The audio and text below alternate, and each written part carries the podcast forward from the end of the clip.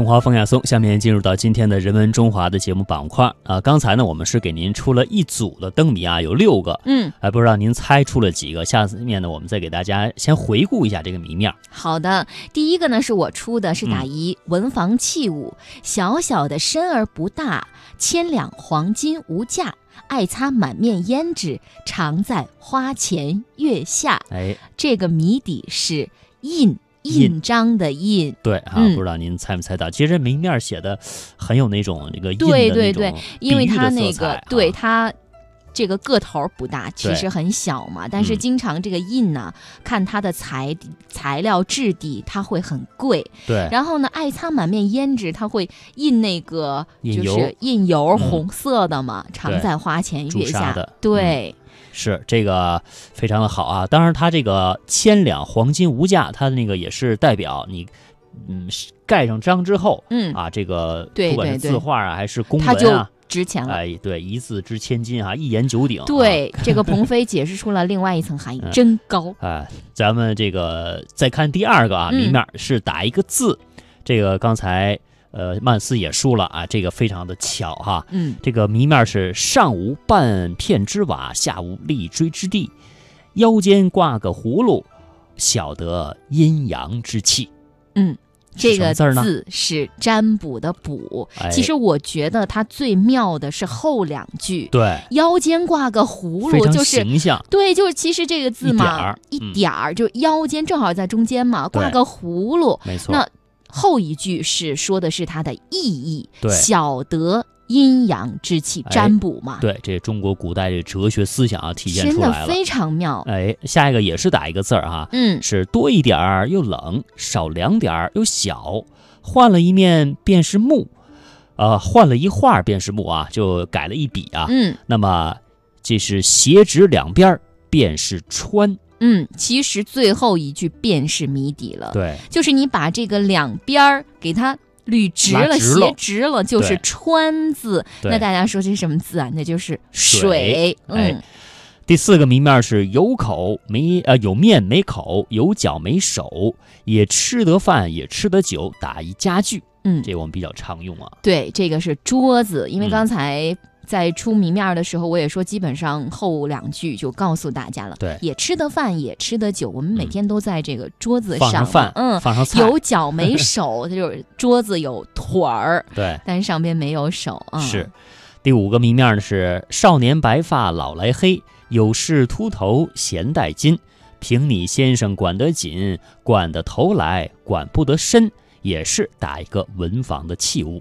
好啦，谜底是笔。嗯，这个文房器物其实指的它是应该是毛笔，嗯是少年白发老来黑嘛。对，最开始的时候没有蘸墨的时候是白白色的对，嗯蘸了墨了变黑。是嗯，最后一个是打一成语，是通过一个成语打一成语。这个谜面其实出的也比较巧啊，四通八达，嗯，谜底是头头是道，真的非常厉害很。形象啊。嗯，好，那说了这么多谜面，不知道您答对了几个啊？呃，再次跟大家介绍介绍我们元宵的很多的一些文化吧。其实元宵节有很多的文人啊，也是赋予了很多的呃赋写出了很多的诗词。比如说元宵节的诗意浪漫的感觉呢，是可以体现在辛弃疾的《青玉案·元夕》当中的，写到了“众里寻他千百度，蓦然回首，那人却在灯火阑珊处”。我本人也是非常喜欢这几句的哈，嗯这个真的很棒，它是有一个意境在里的。嗯，我们再来看看另外的喜庆热闹的是苏味道正月十五夜当中的火树银花合，星桥铁锁开，暗尘随马去，明月逐人来。嗯，非常喜庆。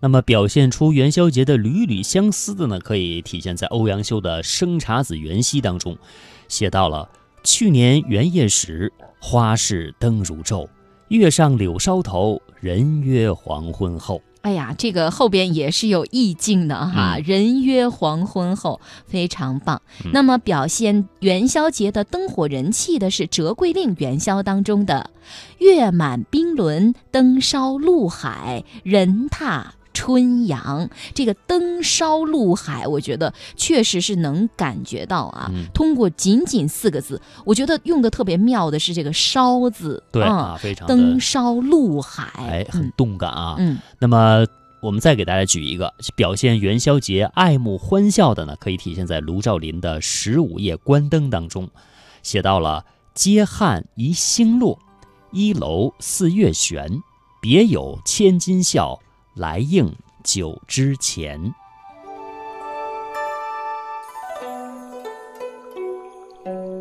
从大漠孤烟塞北到杏花春雨江南，从山水田园牧歌到金戈铁马阳关，诗心、诗情、诗意一直未走远。中华风雅颂。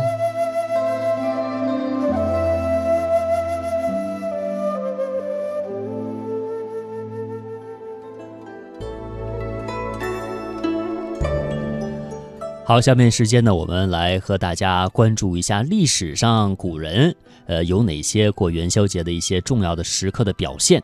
元宵佳节，月圆之夜，大街小巷张灯结彩，人们赏花灯、猜灯谜、吃元宵，阖家团聚，其乐融融。在明宪宗时期，人们过元宵节也是热闹非凡的。下面时间就请我们和大家一起来听听中国人民大学教授毛佩奇对这段历史的介绍。下面我们要看一幅图，这幅图叫做《明宪宗元宵行乐图》，一共有六米长。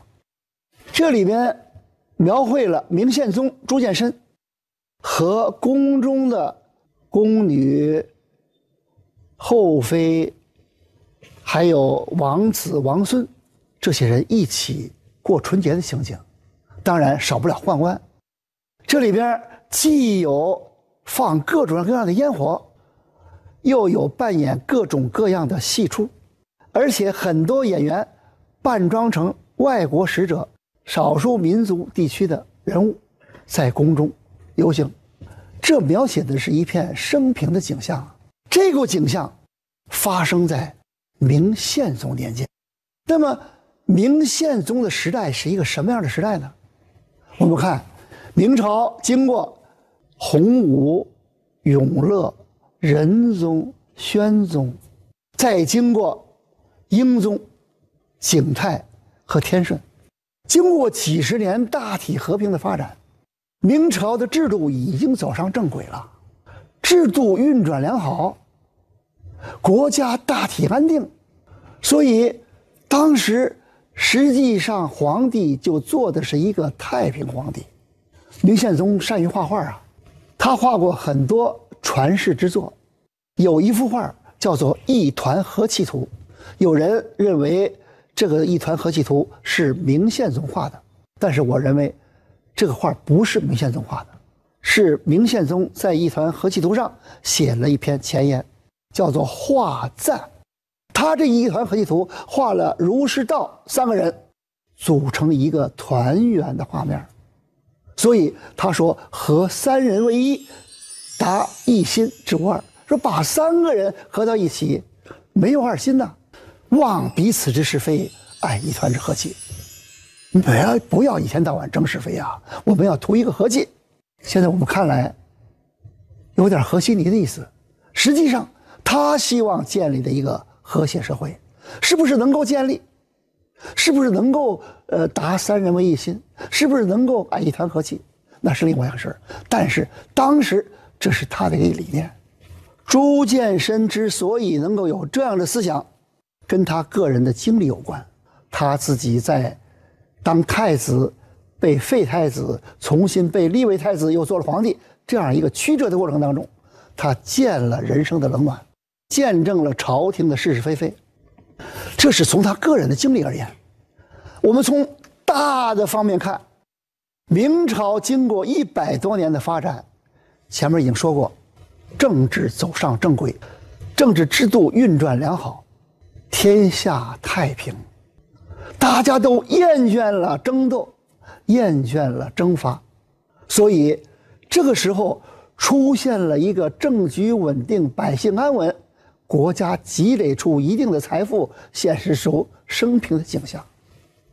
下边我们把我们的目光投向南方，投向宪宗以后的一百多年以后，也就是到了嘉靖、隆庆、万历以后，经过近二百年的发展，一百几十年的发展，从永乐七年，明成祖下令给官员放假，到万历三十五年，按当时万历时期沈德福所说，社会是什么景象呢？叫做四海承平日久，晋下繁复百倍，外方登仕之盛日新月异。诸司、堂属俱放假遨游，省属为空。什么意思？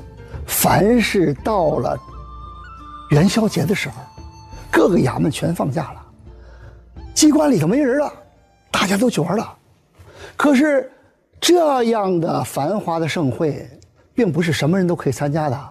明朝对官员的要求很严格的，当时规定啊，吏部的官员、督察院的官员和外府来京朝觐的官员，不许到灯市上去玩耍。